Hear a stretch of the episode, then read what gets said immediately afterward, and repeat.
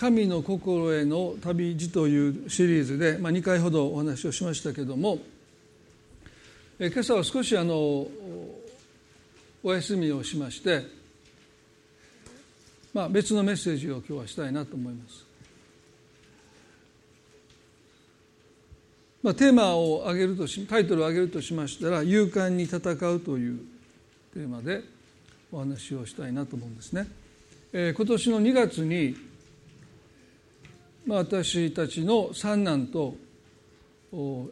島田さんの長男の一茶君とそして私たち2人、まあ、4人で、まあ、2人があの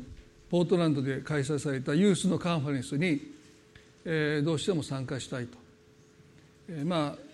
上の2人はそんな海外なんかで連れてったことないんですけれども、まあ、3番目は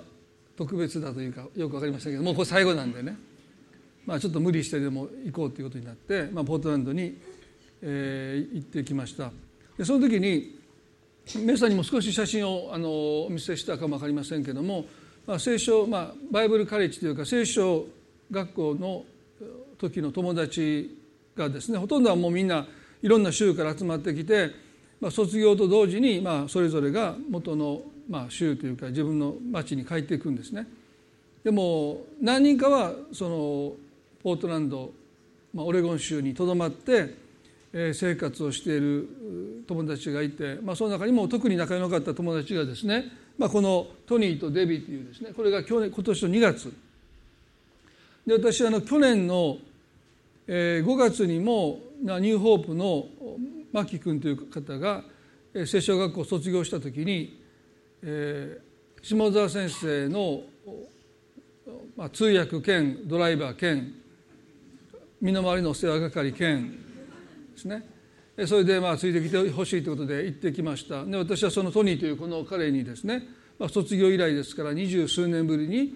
えー、再会をしてまあ年を取ったなと彼は、まあ、彼私彼に日本語を教えたんですね。私は箕面の猿ですっていうのを教えて今でも覚えてるんですよね。私は箕面のお猿です。まあすごいですよね。それだけ覚えてた彼はね日本語ね。であの日本人のいるテーブルに行ってきて僕日本語喋れるからって言って喋ってこいって言ってでも行ってね私は箕面のお猿ですって言ってもう大爆笑でしたけど、まあ、その時から信頼関係がないんですね。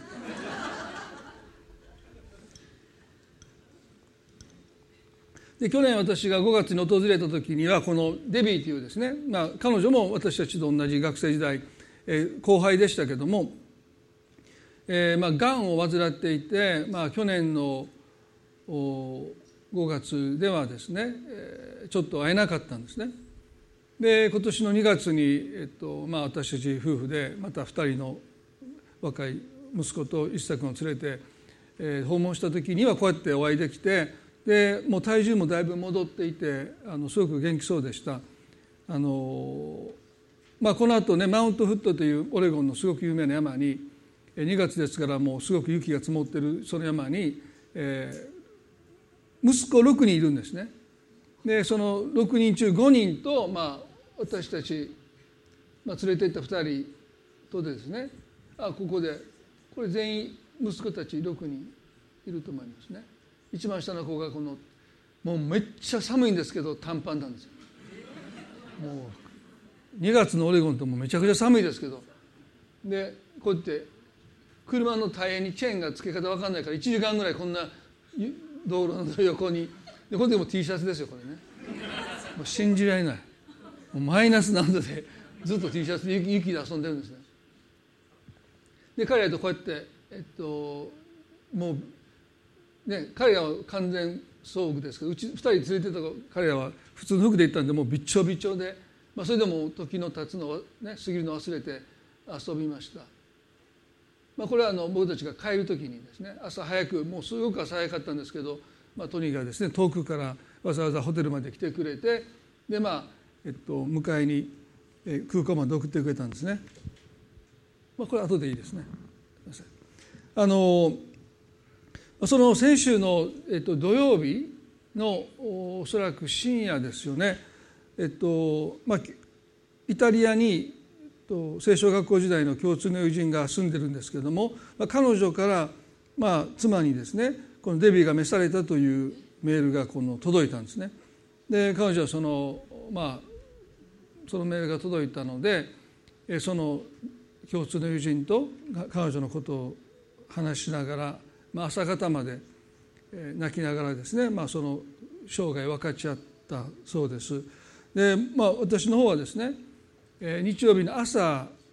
まあ、目が覚めたというか起きた時にデビーが亡くなったという知らせを、えーまあ、聞かされて、まあ、絶句したわけですけども、まあ、少し前にね腸閉塞を起こして、えーまあ、入院しているということは知っていましたけども、まあ、あまりにも、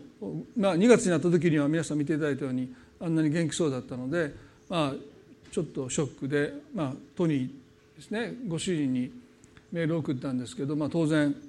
まあ、メールの返事はありませんでしたですね。そして、えー共通のアメリカ人の友人に、まあ、メールを送ったらですね、えーまあ、デビーが亡くなる最後の2日間は、まあ、僕も一緒に病院に行って、えー、トニーに付き添って、まあ、あの最後のその瞬間まで立ち会いましたで残されたトニーと6人の息子さんたちのために祈ってほしいという、まあ、そういう、まあ、内容のメールがあったんですね。でそれから、数日後に、フェイスブックという、まあ、ソーシャルネットワークでこういろんなことをね報告するようなそこにトニーがですねあの妻デビーの死を報告しているその中に聖書の箇所ですね第二手モテの4の7が引用されていました。第二手モテの4章の7節です。私は勇敢に戦い走るべき道のりを走り終え信仰を守り通しました、まあ、この御言葉を読んだ時ですね本当に彼女の人生そのものだったなと思いました、私は勇敢に戦い走るべき道のりを走り終え信仰を守り通しました。まあこれはパウロの言葉ですけども彼が人生を振り返った時に勇敢に戦い走るべき道のりを走り終え信仰を守り通しましたというこの告白は、まあ、勝利宣言に等しいですね。まさに勝利者が、まあ、その人生の終わりに宣言できる勝利宣言なんだろうと思います。でこのデビーの生涯、まあ、私はその彼が交際する前からですね、まあ、友達だったので、えー、まあその、まあ、もう30年ぐらいでしょうかですね、えー、30年近くのそういう歳月の中で、えー、まあ、彼らが結婚して家族を持っていくそういう中で、えーまあ、彼女ががんに、なって、まあ、闘病しているその何年間かも、まあ、フェイスブックを通してでは知っていましたけども、まあ、その生涯を思う時にですね本当に勇敢に戦い走るべき道のりを走り終え信仰を守り通したという、まあ、この言葉と、まあ、彼女の人生が重なりましたですね。本当に勝利宣言をして天に凱旋したんだろうと思います。でここでね私たちはこの勝利者というこの生き方信仰の勝利者として私たちも生きていく人生を振り返った時に私も勇敢に戦い走るべき道のりを走り終え信仰を守り通しましたと私たちが同じ告白を保つために必要なことはこの勇敢に戦うということですよね。このことを抜きに私たちは信仰の勝利者として生涯を終えることはおそらくできないんだろうと思いますね。でこの勇敢に戦うということを今日皆さんと共にこのデビーの生涯あるいはパウルの言葉を通して私たちも受け取ることができたらなと思います。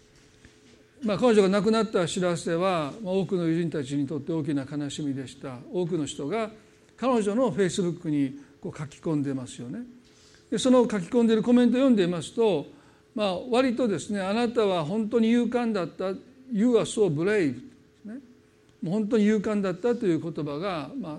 目立ちました。確かに彼女はがんを患いながら妻としてそして6人の子供を持つ母親として、えー、恐れに時にはですねもう全てを投げ出したくなるような中にあっても、まあ、最後の最後まで走るべき道のりを走り終えて、まあ、信仰を守り通したというその姿は、まあ、多くの人の目には本当に勇敢、まあ、ブレイブですね怖いものを知らず恐れを知らないという、まあ、そんなふうに、まあ、映ったんじゃないか。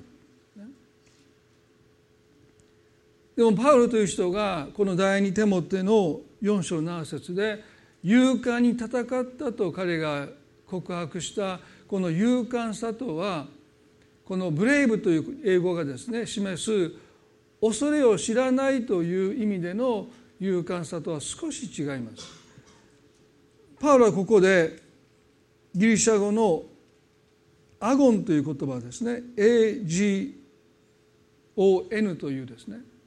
これは英語のアゴニーというですね。苦悩するという苦しみもだえるという意味のあるそのアゴニーという英語にの元になったギリシャ語をあえてここで用いています。でこの勇敢とも日本語で訳されるこのギリシャ語のアゴンという言葉はギリシャ神話の競技の神としてもその言葉が使われていて、まあ、昔のオリンピックの会場にはこの競技の神このアゴンというこの神の像が建てられていたとさえ言われていますね。ですからギリシャ人にとってこの言葉の持つ意味は何か圧倒的に勝利しているという怖いもの知らずというそういう勇敢さではなくて何があっても諦めないというですね。それは彼らがそのオリンピアオリンピックっていうその競技の中でそこで競技する人たちが最後までかっこ悪くても諦めないで戦う姿をたたえている、まあ、それがギリシャ人にとっての勇敢さであったということです。でパウロはあえてその言葉を用いて自らの信仰生活にこの殺さのあるいはこのギリシャの影響のある違法人のクリスチャンたちがこの言葉を用いることによってパウロが何を言いたいのかそれは怖いもの知らずのブレイブという勇敢さではなくてまさに顎にもう苦しみながらもだえながらそれでも諦めない。というまあかっこ悪いんだけども、ね、でも諦めないというそういう自分の生き様を彼はここで語っているんだということです。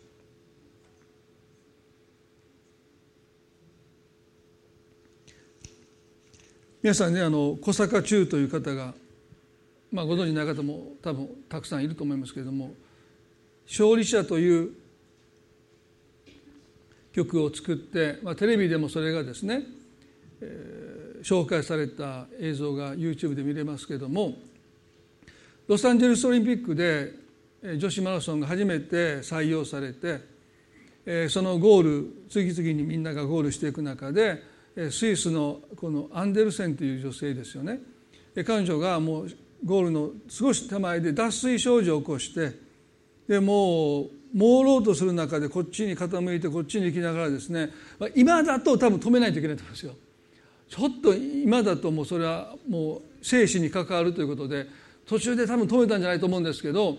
まあロサンゼルスのオリンピックのあの時代ですからまあみんながですねその様子を見ながら声援を送ってるそしてもう朦朧となってほとんど意識もないんでしょうもうそれでも前に歩き続けて最後ゴールして多くの人に抱えられていくという、まあ、その姿を小坂忠先生が見ていて「まあ、勝利者」という曲を作られたその一節がこうですね。勝利者は苦しみ悩みながらもそれでも前に向かうという一節です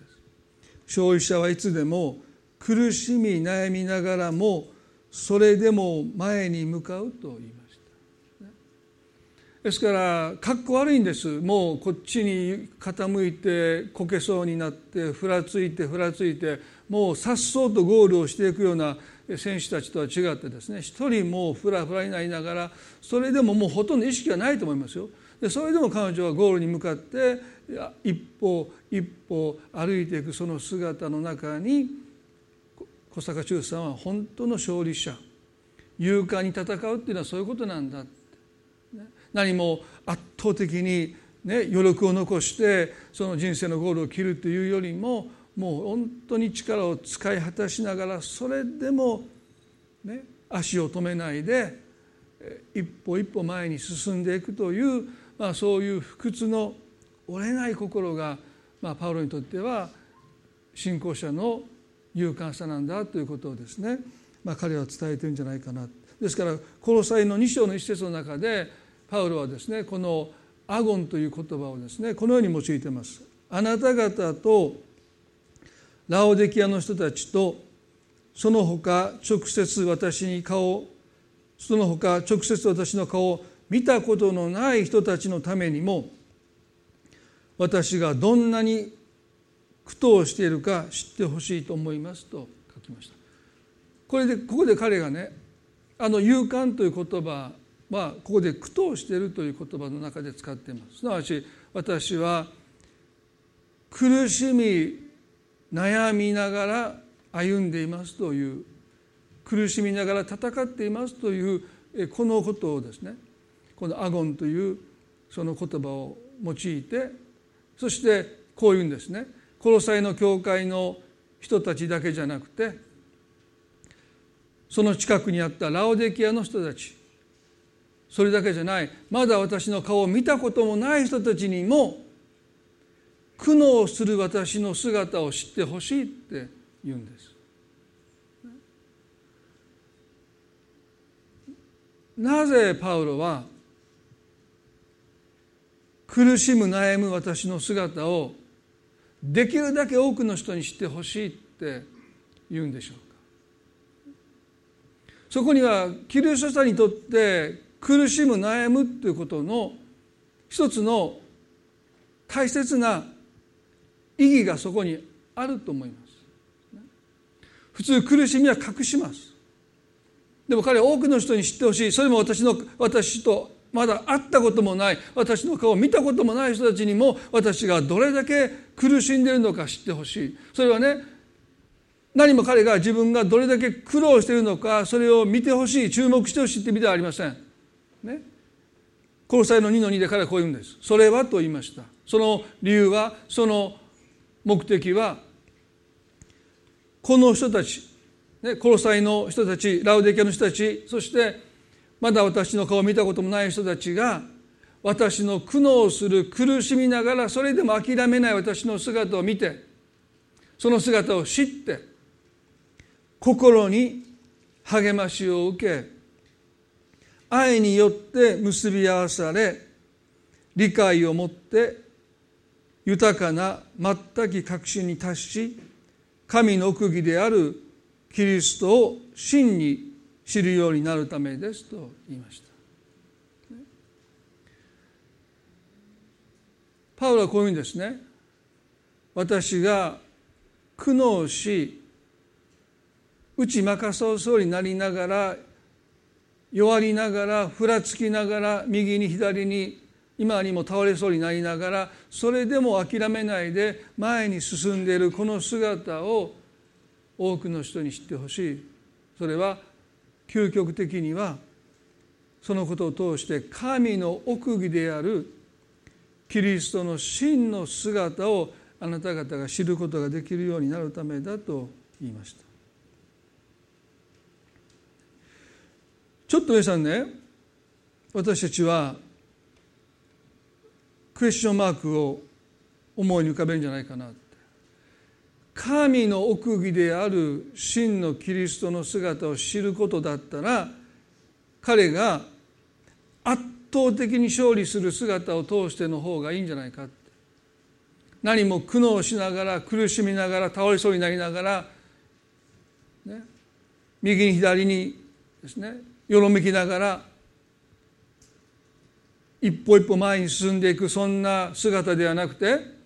さっそうとゴールを切っていく。ですねぶっちぎりでもうレースに勝利していく姿を通してああ神様が素晴らしい神様ってすごいなってそんなふうに多くの人が知ることの方が分かりやすいですよね。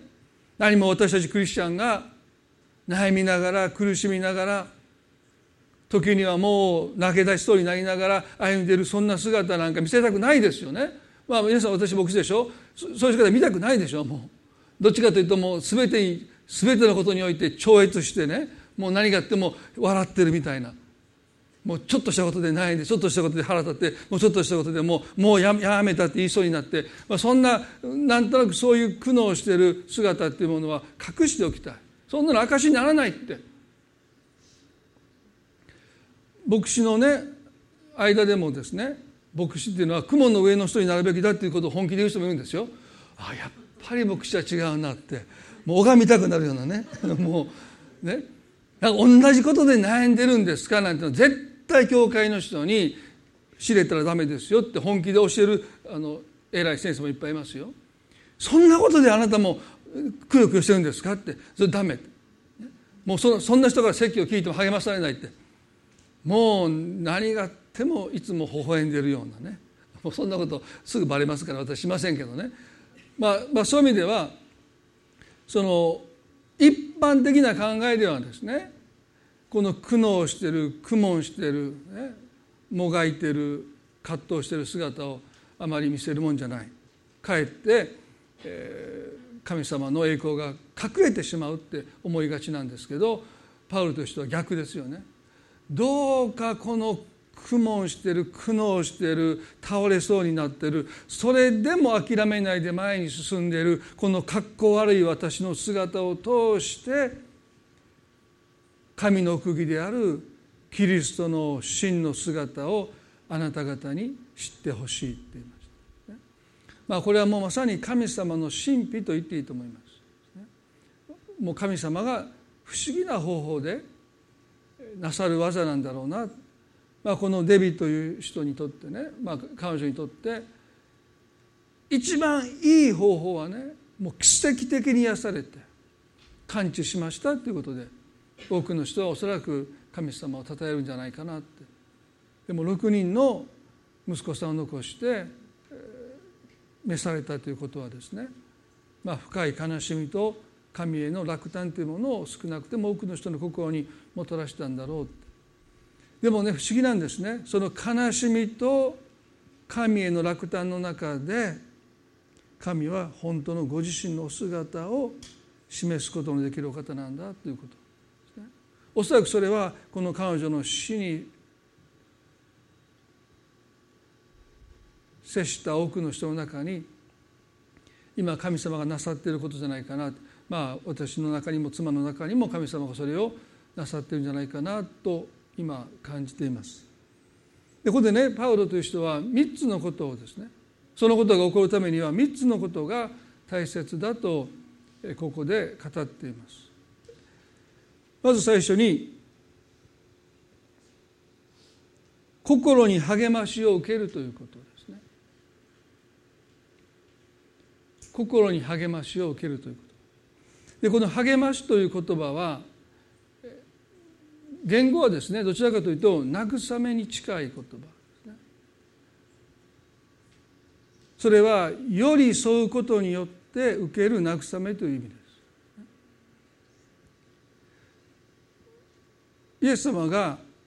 精霊のことを慰め主だっておっしゃった。でここでおっしゃった慰め主精霊が慰め主だというこの慰めは神様がそっと寄り添ってくださるという意味です。何か言葉を持って励ますというよりも悲しむ者の横に来てくださるというのが慰め主である精霊の慰めです。ですから同じ意味でパウロはここでどうかあなた方がこの苦悩する私の姿を通して慰めを受けますようにその慰めとは私は一人ではないんだというですね。苦しみにおいて人は孤立しますね。そして人の心は苦しみには耐えれるんですけども孤立には耐えれないんです。ですから苦しんだ人は往々にしてより深い苦しみの中に自ら追いやります。それが孤立です。あなたには私のこの苦しみはわからないって言って人を遠ざけます。あるいはもう自分から隠れてきますでも神様は私たちにあなた方の耐えることのできない試練に合わせないとおっしゃったので私たちの人生には苦しみはつきものだけれどもそれが耐えることのできない苦しみになるのは私たちが孤立の中に身を置く時です。だから励ましとすなわちもう一度立ち直っていく力それそれは慰めなんですけどその慰めとは何かそれは私は一人ではないということをですね。私たちの心が悟っていくときに。それは苦悩がなくなるわけじゃない。でも少なくても孤立から魂が心から引き上げられる時に私たちはもう一度諦めていたそのレースを走り始めることができる力というものをいただけるんだということですよね。皆さんね預言者エリアというあのおそらく聖書の中で最も勇敢な預言者の一つの葛藤皆さんご存知ですよね。この預言者エリアは北イスラエルの最も悪い王様バールというあごめんなさいアハブという王様とその妻であるイザベルと対決した預言者ですよね。あのカルメル山のバールの預言者そしてアシュラの原者合計850人とたった一人で対決をして両方の前に祭壇を築いて天から火を持って答える神を神とするとそう戦いの条件をつけて神は天から火を持ってエリアの築いた祭壇の上にあった全焼の生贄を燃え尽くしました。ね、もう誰が見たって勝敗は明らかです。圧倒的な勝利をもって神はご自身が神であることを明らかにしてくださった。ですからエリアはこう思いました。これだけはっきりと神様が勝利を取ってくださったならば誰の目にも神様の姿は明らかだろうって。これで神様がどっちか本当の神様がどっちかなんて分からないはずがいないはずだって。もう神は明らかに火を持ってそんなことをね起こりえないこと。エリアの前の祭壇の全焼の生贄を焼き尽くしてくださったことによってもう明らかだろうって。そう彼は案じたわけですよね。でもどうなったか。イザベルは明日の今頃にあなたエリアがまだ生きていたならば、ね、そう言って全てのためにエリアを見つけて殺すようにと命じました、ね、この時エリアは非常に落胆したわけです、ね、第一列王記の9の3にこう書いてますね。彼を恐れて立ち自分の命を救うために立ち去った。ユダのベールシェバに来た時若い者をそこに残し自分は荒野へ一日の道のりを入っていった。彼はエニシダの木の陰に座り自分の死を願っていった。死をもう十分です。私の命を取ってください。私は先祖たちに勝っていませんからと言いました。イダンのベールシェバっていうのは北イスラエルからするともう最南端の町に彼は逃げてきました。アハブ王とイザベルと850人の預言者たちと一人で立ち向かっていったエリアでしたけども落胆した彼は自分の命を救うために職場放棄ですね。繊維を喪失して逃げていってしまった。そしてこのベールシェバに着いた時に一緒にいた若者を残して一人になったと書いています。エリアがもう十分ですともう耐えきれませんと言ったのは彼が一人になったからです。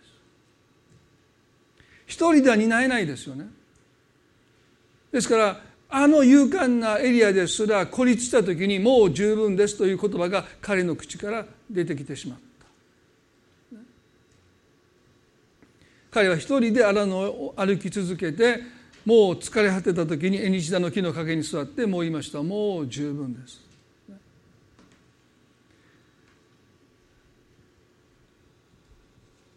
19の10で続けて彼はこう言いました。私は万軍の神主に熱心に仕えました。しかしイスラエルの人々はあなたの契約を捨てあなたの祭壇を壊し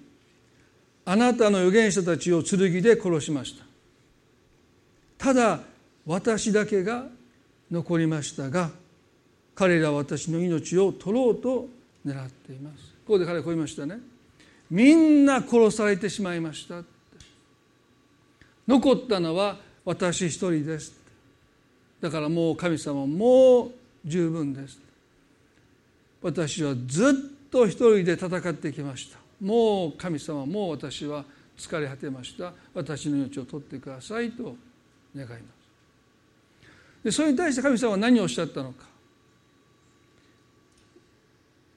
命を取ってください。もう無理ですと言った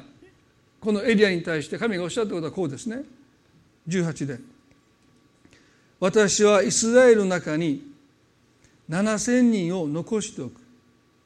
これらの者は皆バールに膝をかがめずバールに口づけしなかったものであると言いまし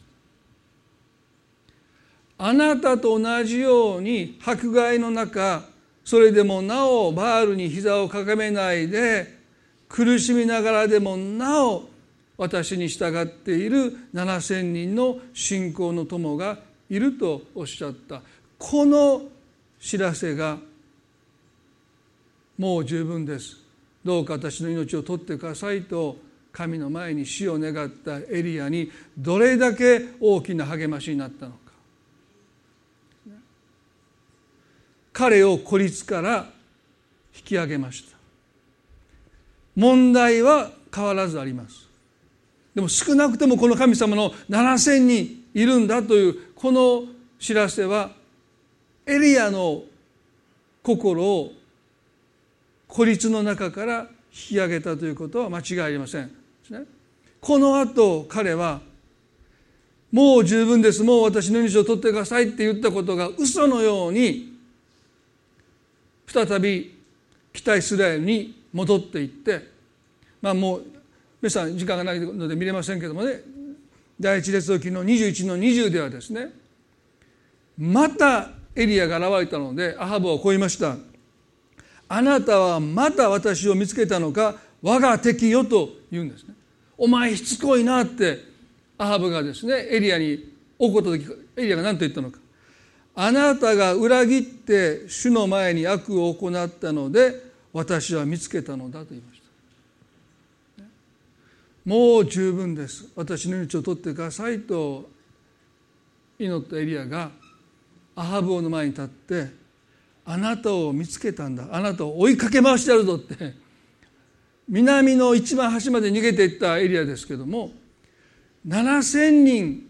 バールに膝をかがめない者たちがいるんだというこの言葉を聞いただけで彼はですねなんと大きな励ましを受けて慰めを受けてもう一度北イスラエルに帰っていただけじゃないアハブの前に立って私があなたをどこに行ったって見つけてやるって言って戦いを挑んでいくこの姿はちょっと別人のようですけども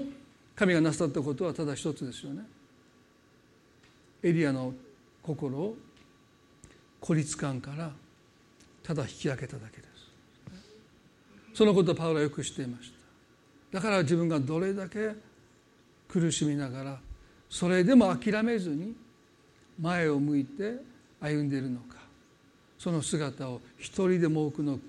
キリスト者に知ってほしい。二つ目にこう書いてますね。愛によって結び合わされると書いてます。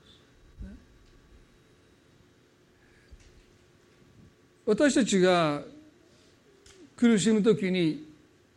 私たちは孤立しがちです。ですから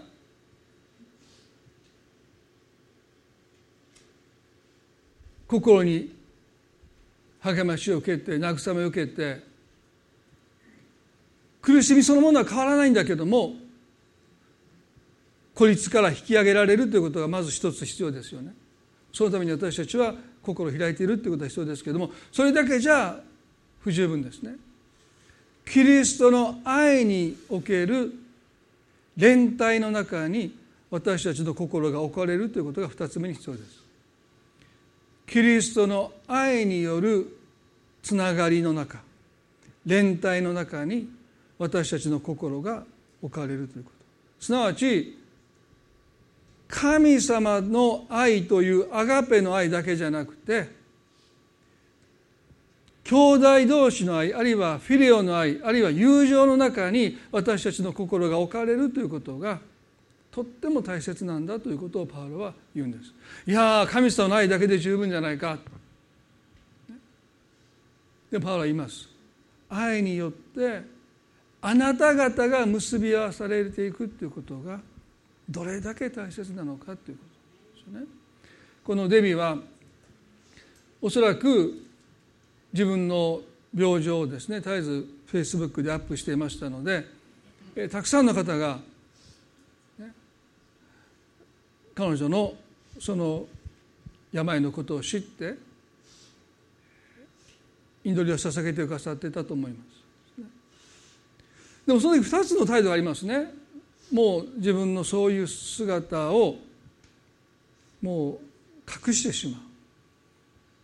ね、誰にも分かってもらえないと言って孤立することも彼女は選べたかもしれませんが彼女はそれをしな自分のその苦しむ姿をフェイスブックで多くの人に彼女は知ってほしいと願ったそして祈ってほしい支えてほしいっていうふうに心から願ったんだろうと思いますね。皆さんね呼ぶという人はおそらく聖書の中で最も苦悩した人の一人ですけども彼のもとに3人の友達がやってきました。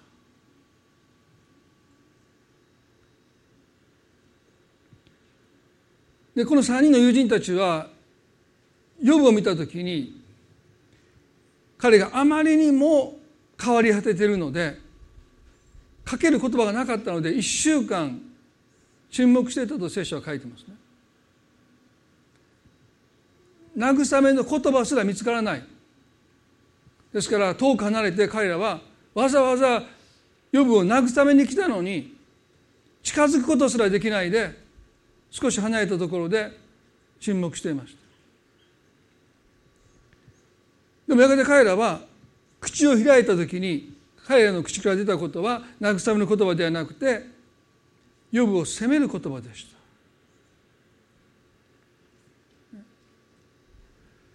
人間の同情は長く続かないですね。本当に彼らは予部のことがかわいそうに思った。でもずっと彼の姿を見ているとだんだんだんだん腹が立ってきた。原因はお前にあるんじゃないかって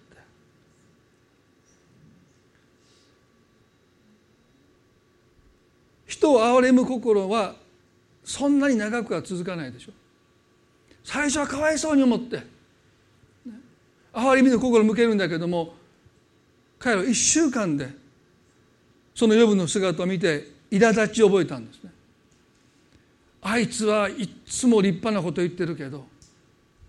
隠れた罪があるんだって。あいつの立派さは見せかけだけだったんだって。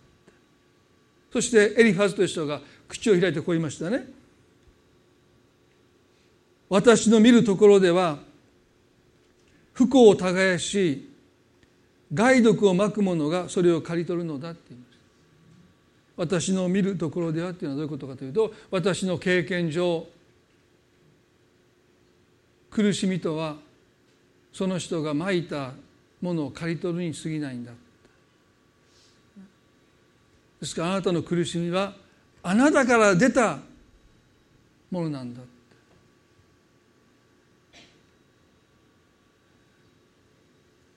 おそらく今日においても多くの人が苦しみを見るときにそういう目を持って最初は違いますと最初は同情的に見るんだけども1週間もすれば1か月もすればその苦しみに対する思いが変わっていきます。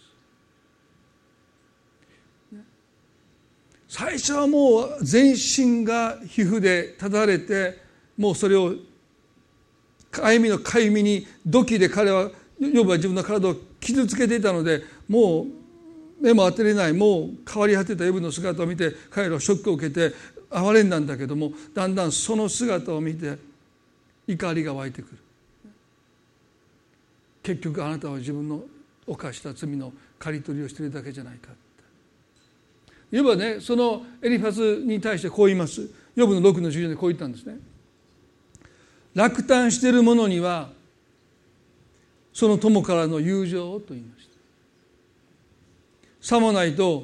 彼は全能者への恐れを捨てるだろうと言いました。落胆している者にはその友からの友情と言いました。ヨブが願ったのは彼らがただ友として友情を示してくれることだけでした。私思うその友情でこの苦しんでいる耐えきれない苦しみを少しでも一緒に背負ってほしい。ただそれだけでした。私の苦しみを全部分かってほしいなんて思ってない。いや分かりっこない。でもそれでいいって。そばに来て一緒に泣いてほしいただそれだけでいいでもあなた方はその友情すら私にくれなかったとヨブは嘆いてる私たちが苦しみで孤立するのはやっぱりその苦しみは私の苦しみであって他の誰の苦しみもないことを私たちは知ってるからですよね。デビにたくさんの人が励ましのコメントを書きます。でもがんと戦っているのは彼女自身であってそれは死への恐れと戦いながら夫への思いそして6人の息子たちへの思いに彼女は本当に苦しんでる。でも友達は慰めのコメントを書いてくれるけど彼らには彼の生活があってそのコメントを書いた後自分のことを忘れて自分の家族のことを思いながら旅行に出かけたりおいしい食事をしたりそういうことがもちろん普通に行われます。だから彼女がそのことに関して心を閉ざして、もういいってどうせ分かってもらえないってそんなふうに友達に心を閉ざすことだってできたと思いますね。でも彼女はほんの一瞬でも私のこと私の家族のことを思って祈ってくれるならばその友情を喜んで神の恵みとして彼女は心を開いて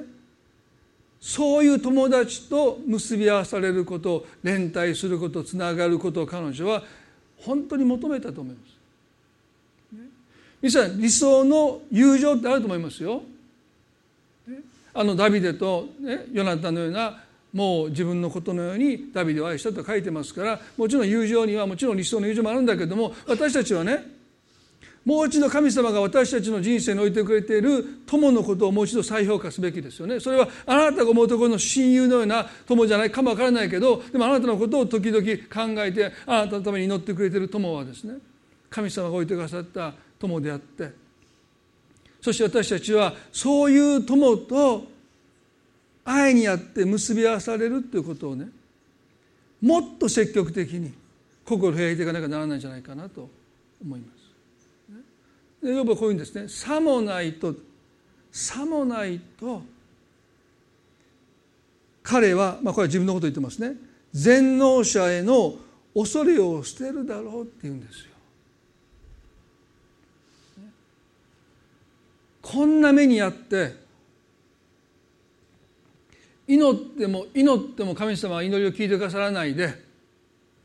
土器で自分の体をもうかきむしって血だらけになってそれがまたうずいてきてまたかゆみの中で彼はその体を土器で引き裂きながらいつまでたってもこの苦しみが離れていかない中でね。もうヨブは神を呪って死ねというあの妻の言葉を受け入れて神を呪って死ぬこともできました。何がヨブを支えたのか支えていこうとしたのか。それは友の友情だって書いうんです。彼の信仰じゃない。もう私一人だともう投げ捨ててしまう神への恐れを投げ捨てて神を呪って死んでしまう私をなおも神への恐れを持って神の畏怖を持って正しく振る舞わせるのは友情だって言うんですよ。もうもはや私の信仰じゃないって皆さんこのことはとっても私たちにとって大切じゃないかなって思います。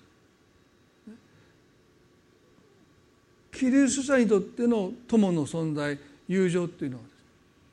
私たちはもう一度神の賜物として再評価して結び合わされることをもっと積極的に求めていくべきじゃないかな私はねデビがそのことを本当に積極的にしてたんだなというのを見ます。ヨブは落胆したものにはその友からの友情って言いました、ね、ですから私たちは友情というものをねそれが私が思うところの理想とは違うかもわからない。いつもいつもベタベタしてる関係じゃないかもしれない。でも私のことを思い祈ってくれる友がいるならばですねもっと心を開いて結び合わされていきたいつながっていきたい。そう願います。それが心が折れない2つ目の秘訣ですよね。最後に3つ目にパウロはこう言いました。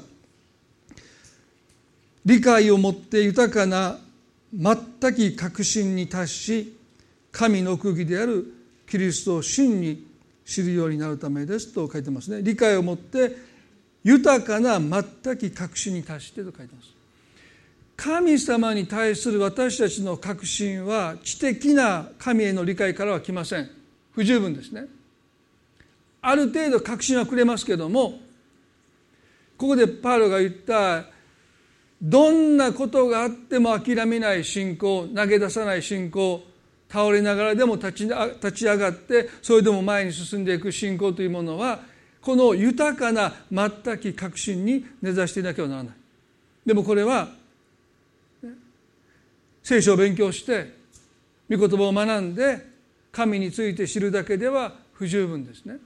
コロサイの2の7で彼はこう言いました。キリストの中に根ざしまた立てられまた教えられた通り信仰を固くしあふれるばかりに感謝しなさい。ここで彼はねキリストの中に根ざしという言葉を使います。でこの根ざすという言葉はギリシャ語で聖書に2箇所しか出てこないんですね。もう一つエペソに出てきますけれどもそれはねあなたの信仰の対象である神。あなたが祈る神。あなたが賛美する神。あなたが感謝を捧げる神はもちろんあなたとは異なる、ね、私たちの祈りの対象であり感謝の対象であり私たちの賛美の対象である神がですねおられるわけです。それはそれでいいんですね、嬉しいことがあったら神様感謝しますって感謝を神にすることはいいことですね。皆さんね苦しむ時に私たちは神とどのような関係を持つのか、まあ、感謝はできませんよね、まあ、した方がいいと思いますけど2年前私椎間板ヘルニア2回目した時ですね。3日間夜が眠れなかったんですね。もう痛くて痛くて痛くてもう最後はもう叫びそうになってもう妻に救急車呼んでほしいって言いかけたんですけどもでその時にね感謝しましたよ。でも一瞬です。神様感謝しますってもう続かないですね。礼拝もしましたよ。呼ぶみたいに。やっとこうと思って。あなたを礼拝します。主は与え主を取られるから主の皆褒めかなって言ったけどそれは一瞬ですよ。ずっと思いもうその次が痛い痛い痛い痛い痛いもう痛い。神様もういい加減にして。いつまでですかいつまでですかいつまでですかね。もうだから感謝もするけど礼拝もするけどそれは苦しみの中では続かないですよね。で苦しみの中でまず問うことは神様あなたはどこにいるんですか？あなたの目節穴ですか？そして私たち苦しみの中で神がどこにいるかを発見するんです。それは私の苦しみの中に神もいてくださって一緒に苦しんでくださるというその神と出会うということがキリストの中に根ざすということなんです。それは喜びはそのことをしてくれません。嬉しい時に私たちは神様の中に根ざすことをしないんですね。どっか行っちゃうんです、ね、もう神様忘れてどっか行っちゃうんですね。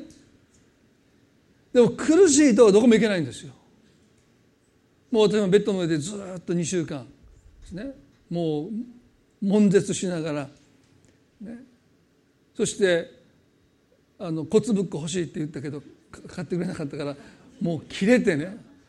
もう俺はもう骨ブックあんだけ頼んだのにずっと待ってたのに買ってくれなかったからもうアマゾンで箱買いしたってたアマゾンで箱買いして箱で箱ごと切ってですねもうその時から私食べてないんですよ。もうもう嫌になって。もう見るのも嫌ですよね。まあどうでもいい話ですけど。ね。でもそんなで一つの出会いっていうのはやっぱりね私の苦しみの中に神がいてくださるという出会いで。す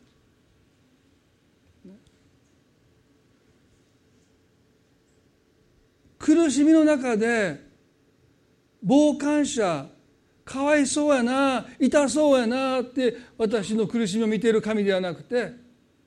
一緒になって苦しんでいてくださる神様その神と出会うのは苦しみの中だけです。まあだけっていうのは少し大げさな表現かもしれませんけども私たちは苦しみの中でキリストの中に根ざしていくんだって対象者であった神様が、まさに自分の共にいてくださる、ね、神と一緒にはなれないけど一体にはなっていける。そんな経験をキリストの中に根ざすという言葉でパウロが表現しています。そしてその時私たちは折れない心諦めない心を自分で持つんじゃなくて励ましを受け友情に支えられてそして私の苦しみの中に共にいてくださるイエス様に支えられて私たちは倒れそうになりながらかっこ悪くても前に向かって進んで最終的には私たちが走るべき道のりを走り終えて信仰を守り通したと告白できるんだろうとそう思います。トニーが最後になりますけれどもデビーの死を報告してくれた文章の中にですね一つのエピソードが紹介されていました。デビーはまあ私たちも知ってますけれども、えー、マラソンがすごく好きだったんですね。フルマラソンも走っていましたし、まあ、マラソンがすごく好きでした。ですからトニーのデビーの死を知らせるその文章の中に先ほどお見せしました第二手元の4の7ですね。私は勇敢に戦い走るべき道のりを走り終え信仰を守り通しましたという文章を彼が載せているのはすごくあの心にとどまりました。ね、で8月の彼がその書いてる文章をですねちょっと日本語に訳したいと思いますけれどもその8月の22日の木曜日医師からもはや手の施しようがないことを告げられました翌日の金曜日は、まあ、このトニーとデビーそして子どもたちが愛したマラソンレースですね。フッチューコーストという、まあ、マウントフットの山からオレゴンの海岸まで、まあ、320キロあるんですけどもそれをチームで夜通し交代で走っていくという毎年、まあ、2009年からナイキとかそういうところが主催して、まあ、そのレースがあるんですね。で彼らはあのちょっと映像が出てきますでしょうかね。走ってるその前のやつはありましたっけ？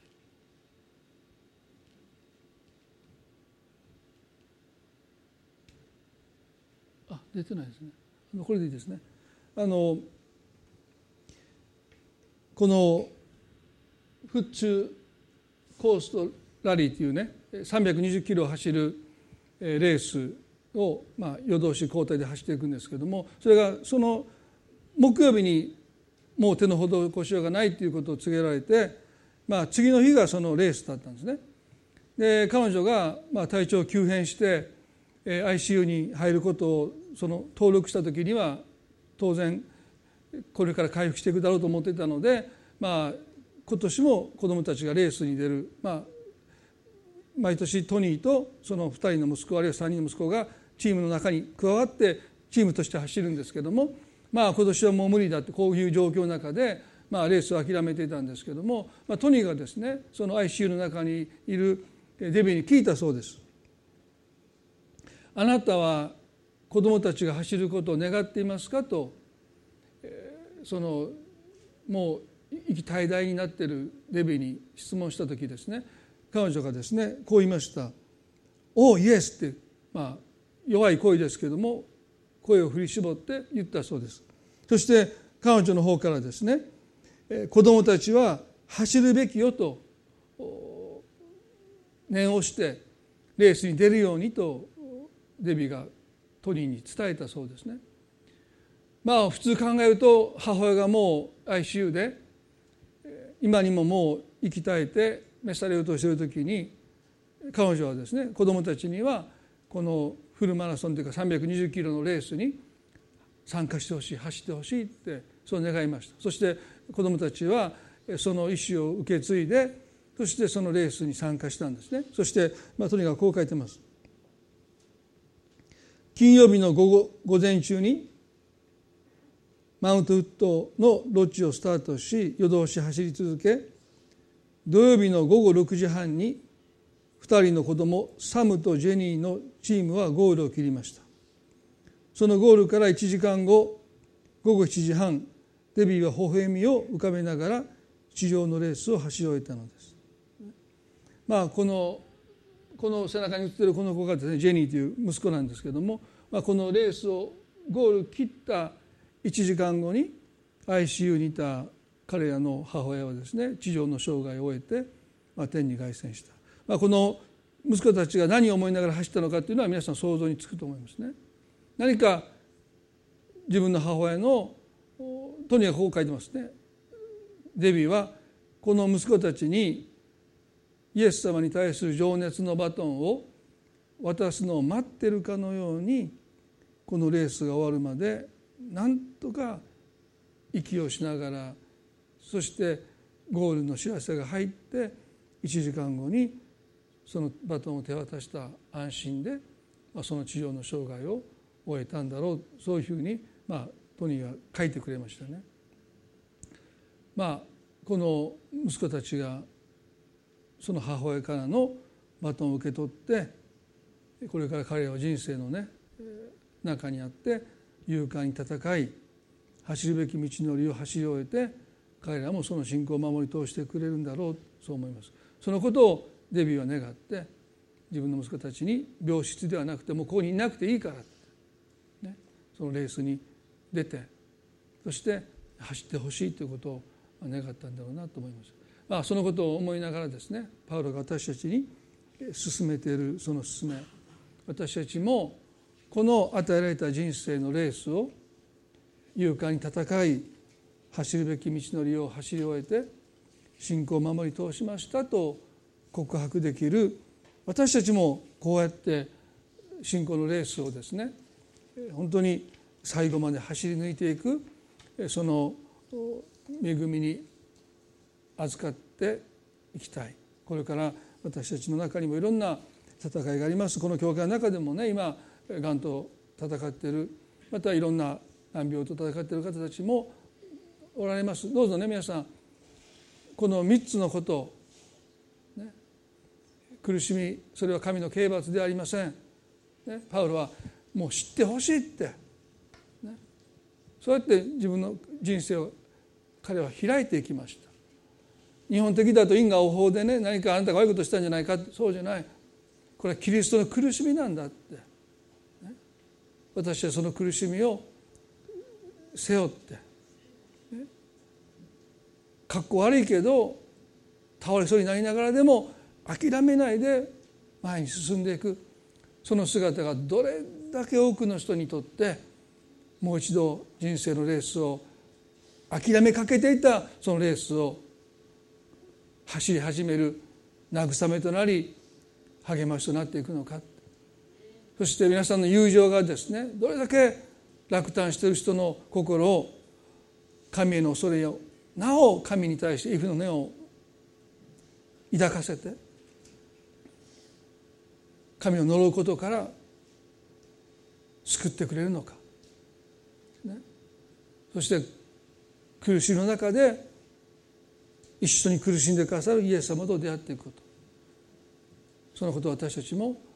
経験していきたいなと思います。一言祈ります。恵み深い天の地なる神様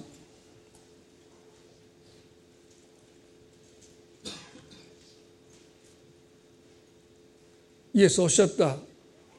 世にあって困難はある。しかし勇敢でありなさい。私はすでに世に勝ったとおっしゃった。勇敢であるということは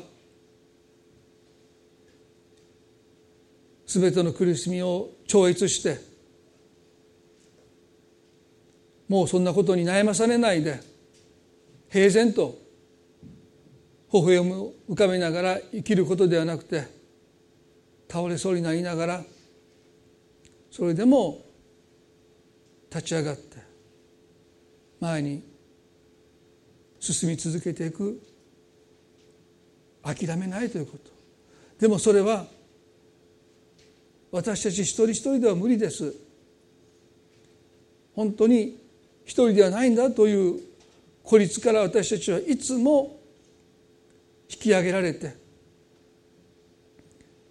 一緒になってその苦しみを担ってくれる友の友情の中で愛の中で支えられる必要があります。それは理想の友情でないかもしれない。それぞれがそれぞれの人生でもう背負うもので精一杯になっている中でそれでもあなたのことを思い心配し涙を流し祈ってくれる友それはまさに神様が与えてくださった友ですから。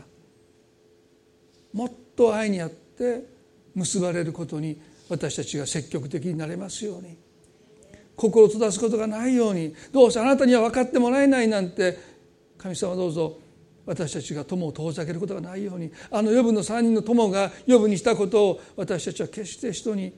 共にすることがないように。予部は言いました落胆している者には落胆している者には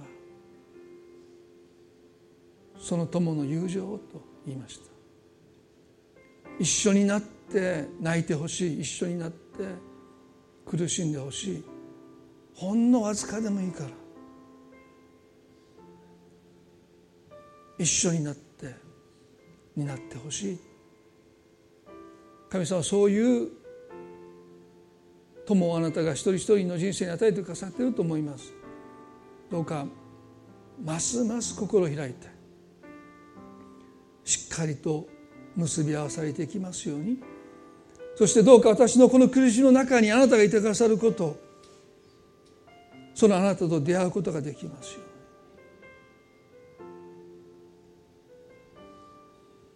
あの十字架の上で身代わりとなって死んでくださったイエスはなぜ私たちの苦しみから逃げていくでしょうか。もう関わりたくないって離れていくでしょうか。最後の最後まであなたの苦しみと共にいてくださる。時にはあなたを背負うとまでおっしゃった。その神様が私たちと一緒にいてくださること。そのことが私たちに勇気をくれます。諦めない勇気を私たちにくださいます。デビューはそのようなメッセージを残して天に凱旋してきました。彼女が渡したイエス様に対する彼女の愛情熱のバトンを子供たちは受け取ったと信じます。ICU で戦う母を思いながらこのレースを走った彼の中にこれからの生涯あなたが素晴らしいことをしてくださることを祈ります。あなたの慰めがありますようにまた今この教会で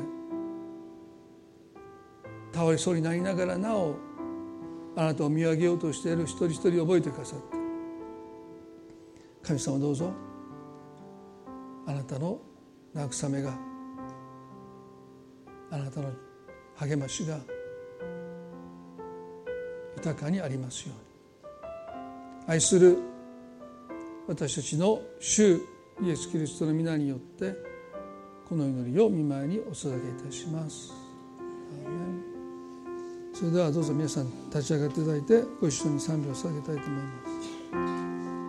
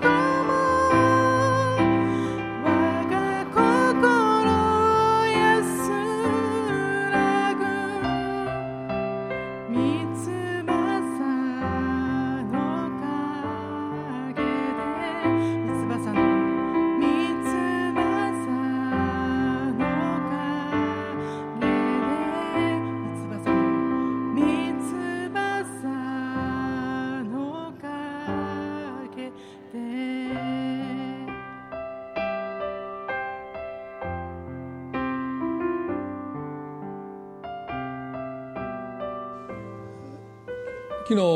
トニーにメールをしましてあなたの妻のデビーの生涯を通してメッセージをしたいそんなふうに伝えたらですねどうかあのメッセージしてほしいと、ね、彼女のその生涯が日本にいるクリスチャンの人の励ましになればと、まあ、そう祈ってますとメールが返ってきましたね。まあ、最後に短く祈りたいと思います。皆さんの中で今本当に諦めない。それでもなお神を信頼して前に進んでいく。その勇気が勇敢さが今私に必要だとそう思われる方。そしてね今日日本で一番若い人が命を絶つ日でもありますね。9月の最初の1日どうか、まあ、私たちはその人たちの姿が分かりませんがどうか神様がそういう一人一人の心も励まして今日命を絶つことをね断念して明日を迎えることができるようにもまた一緒に祈りたいと思いますね。まず皆さんの中で私にはその勇敢さが必要です神様どうかその勇気を私に今の私にくださいと願う方心の中で一緒に祈っていただきたいと思います。神様パウロの告白勇敢に戦いました。でもその勇敢さは決してかっこいい勇敢さではありませんでした。かっこ悪かったです。倒れそうになりながら悩みながらそれでも前に進んでいきました。そしてある時走るべき道のりを走り終えることができました。神様は私にはその私を支えてくれる勇気が必要です。諦めかけていました。でもどうぞ私の心に慰めを与え勇気を与えてくださってもう一度立ち直ることができますように力をください。そして神様今日この9月の1日多くの若い人たちが一年の中で一番多く命を絶ってしまう一日であります。私たちはその彼らの姿が分かりませんがどうぞあなたがその心に勇気を与えてくださって明日を迎えることのできる勇気をどうか与えてください。神様祈りを聞いてくださることを信じて愛する私たちの主イエス・キリストの皆によってこの祈りを見舞いにお捧げいたします。アーメンそれでは互いに挨拶を持って礼拝を終わっていきたいと思います。